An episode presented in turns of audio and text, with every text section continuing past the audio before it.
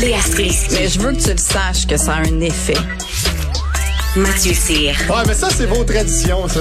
La rencontre. Il y a de l'éducation à faire. Faut avouer que je suis pour la démarche. La rencontre Strisky-Cyr. Salut Mathieu, salut Léa. Mathieu, on parle de ce premier procès dans l'invasion russe. Euh, on a un soldat qui est plaidé coupable. Explique-nous de quoi il en retourne. Oui, ça se passait le 28 février dernier. C'était un jeune soldat de 21 ans qui était avec euh, quatre autres militaires. Euh, leur tank ne fonctionne plus. Ils sont fait euh, tirer sur leur tank. Fait qu'ils l'ont abandonné. Ils ont volé une voiture. Puis alors qu'ils circulaient près d'un village dans le nord-est de l'Ukraine, ils ont croisé un homme de 62 ans qui poussait son vélo en téléphonant au cellulaire. Et il y a un des militaires qui a ordonné à l'accusé de tirer le civil afin qu'il ne dénonce pas. Fait que l'autre, il, a- il a sorti sa kalachnikov donc. depuis la fenêtre du véhicule et il a tiré, paf, et dit l'homme est mort sur le coup à quelques dizaines de mètres de son domicile. Fait que euh, ça, c'est euh, la triste histoire. Euh, puis ben là, aujourd'hui, à Kiev, le procès a lieu. Euh, il va y avoir des gens qui vont témoigner, dont les militaires qui étaient avec lui dans l'auto. Il y en a un qui est mort pendant les combats. Les autres c'est, euh, sont toujours vivants, donc ils font face à des peines d'accusation. Lui, il peut avoir une peine à perpétuité. Euh, puis euh, il a tout avoué euh, quand ils ont demandé est-ce que tu as tiré le gars, il dit oui. Est-ce que tu avoues dans l'intégralité les faits? Oui. Et puis il dit j'ai reçu l'ordre de tirer, j'ai tiré dessus une fois, il est tombé, puis on a continué notre route. Fait qu'il compte ça, lui, comme s'il venait d'abattre un lapin. Hmm.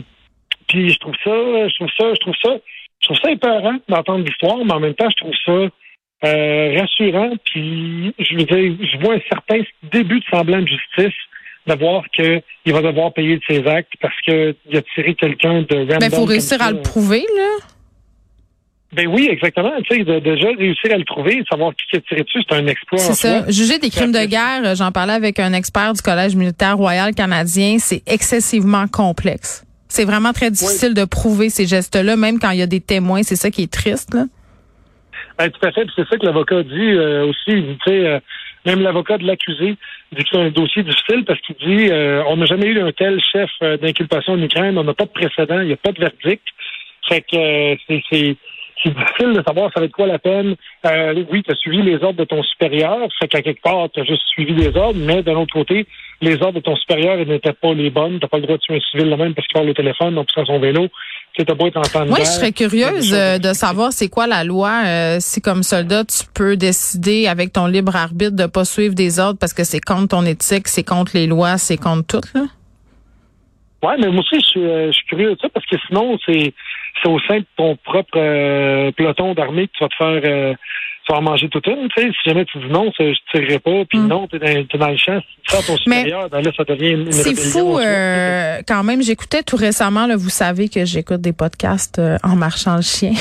Ça c'est c'est ma c'est mon habitude euh, de vie. J'ai écouté un, un podcast vraiment très intéressant. Ça, ça s'appelle The Line. C'est sur les missiles aux États-Unis. Puis pourquoi ça s'appelle The Line? C'est pour dire que la ligne en temps de guerre, elle est euh, comment dirais-je pas très droite. Malléable. C'est-à-dire Ouais, que, ouais, ça dépend d'où tu te places. Puis vraiment, ça- on suit l'histoire d'Eddie Gallagher, qui était le chef euh, d'une section des Navy Seals, qui a commis un, bon, ce que les gens appelaient un meurtre. Puis vraiment, les États-Unis étaient divisés, là, Mathieu. Il y avait des gens qui disaient, mais c'est un héros, puis il s'en est pris à un terroriste et tout ça, parce qu'il avait poignardé un jeune garçon, euh, mettant fin à ses jours. Puis ce qu'on apprend dans, dans, allez l'écouter, ce podcast-là, c'est absolument épouvantable et extraordinaire à la fois d'avoir accès à ces informations-là. Mais c'est que souvent, les Navy Seals, dans leur, dans leur mission, tu sais, commettent des, des crimes, en fait, épouvantables, qui sont tolérés parce qu'on est en guerre, puis parce qu'il le faut, puis parce que tu ramènes pas un ennemi à la maison, puis que tu laisses pas en vie quelqu'un que tu as interrogé. Donc, tu sais, c'est... Il c'est- y, y y a un contexte là-dedans, par exemple, pour ce qui est du soldat. C'est comme c'était le 28, euh, le 28 euh, février, c'était seulement quatre jours après le début de l'invasion. Fait que c'était pas. Je sais qu'à un moment donné, il y a des civils ukrainiens qui ont pris les armes, puis tout ça. Puis à un moment donné, tu dis, OK, la ligne est mince. Le, le gars, 62 ans, mais c'était peut-être un informateur, puis ci, puis ça. Mais quand ça faisait seulement quatre jours, on n'était pas encore dans cette pseudo-guerre civile-là qu'on voit présentement. Fait on a vu des images de civils en Ukraine complètement déchirantes, des familles abattues, un père notamment qui allait chercher du pain euh, qui- pour ravitailler un, un- une cachette anti-bombe. Là, en, je pense que c'était à Kiev, si je ne m'abuse. Donc, on Ouais. va en voir malheureusement, ben, en même temps, heureusement que ces, ces personnes-là sont traduites en justice, mais malheureusement, on en aura des crimes de guerre qui vont vont s'avérer, j'imagine, euh, dans les prochains mois. En tout cas, c'est ce que tous les experts prétendent. Léa? Oui. Bon, ben, t'as-tu, premièrement, t'as-tu quelque chose à ajouter sur ce sujet quand même assez dramatique? Ben, Avant de nous parler de maringouin, complètement une autre affaire. Exact. J'ai un sujet tellement plus léger que Mathieu. Euh, ben, je, je, je trouve que tout ça est d'une infinie tristesse, tout simplement, parce que j'ai vu aussi ce soldat qui a l'air d'avoir 12 ans et demi. C'est terrible. Euh, qui avoue tous ses crimes, euh, qui est lui aussi le profité, le, le produit d'une armée, d'une culture, d'une propagande, d'un gouvernement mené Mm. par Poutine, qui est probablement proche de mourir. Il savait même pas. Il savait même pas peut-être Ben, pourquoi il s'en allait là, là. Tu sais, il s'en allait peut-être dénazifier l'Ukraine, lui, là, dans sa tête, là. C'est Ben, terrible. en- Puis en plus, c'est pire parce que ça faisait quatre jours, comme dit Mathieu, puis on Ouais. sait bien qu'il était perdu au début, puis après, ça excuse rien, c'est juste la fatalité totale de la guerre et de cette espèce d'inutilité suprême. Puis qu'en plus, pour ajouter à l'absurdité, il semblerait qu'il y a des règles, comme si c'était tag guerre, là. Fait Oui, mais ça, c'est- toujours un peu paradoxal de dire qu'il y a une espèce d'éthique de la guerre.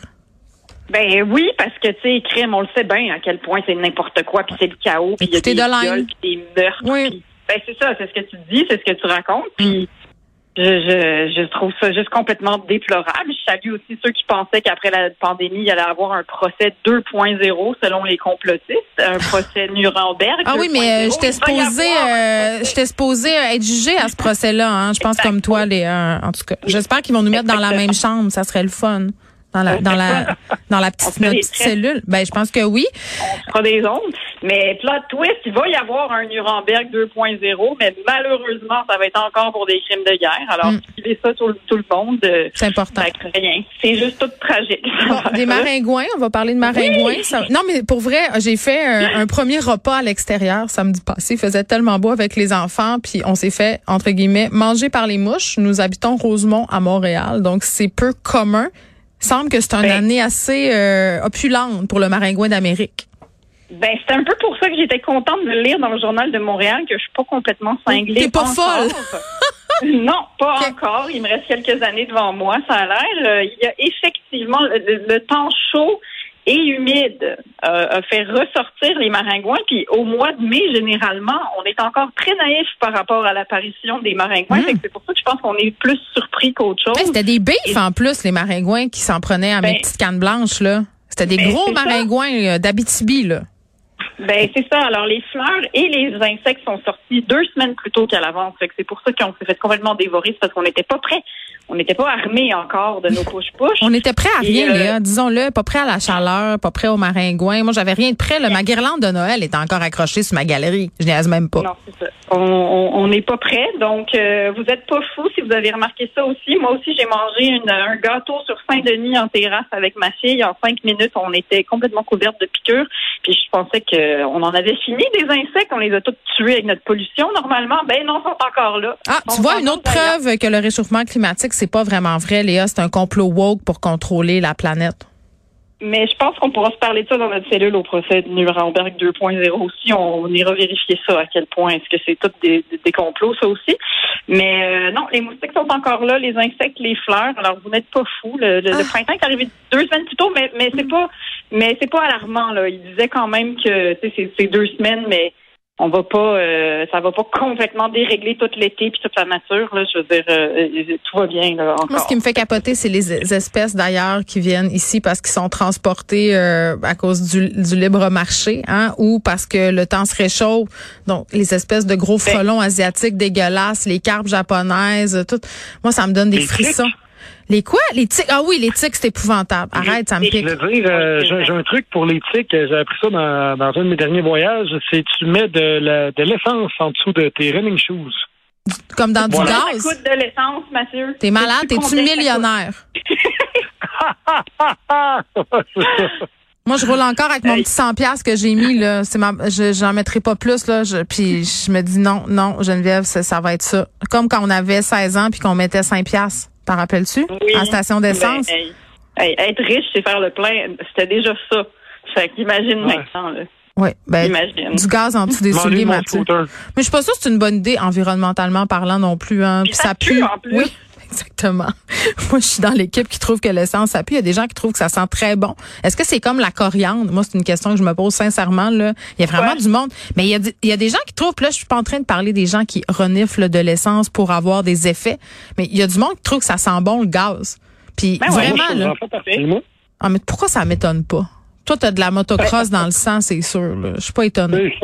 C'est sûr. Fait que toi, tu ouais, team, ça sent bon. Je me rappelle quand j'étais petit, euh, Ah. puis mes parents euh, gazaient le char. Moi, je sortais tout le temps, puis j'allais sentir ça. Puis, euh, C'est ça ben, qui s'est pas passé. là, mais Mm. j'avais les effluves, puis je trouvais que ça sentait bon. Tu sais, il y a des affaires des fois que tu vois que d'un autre côté, je travaillais pendant des années au Canadien Tire, je trouvais que ça puait l'odeur de Ah. pneus. Ah oui, arc.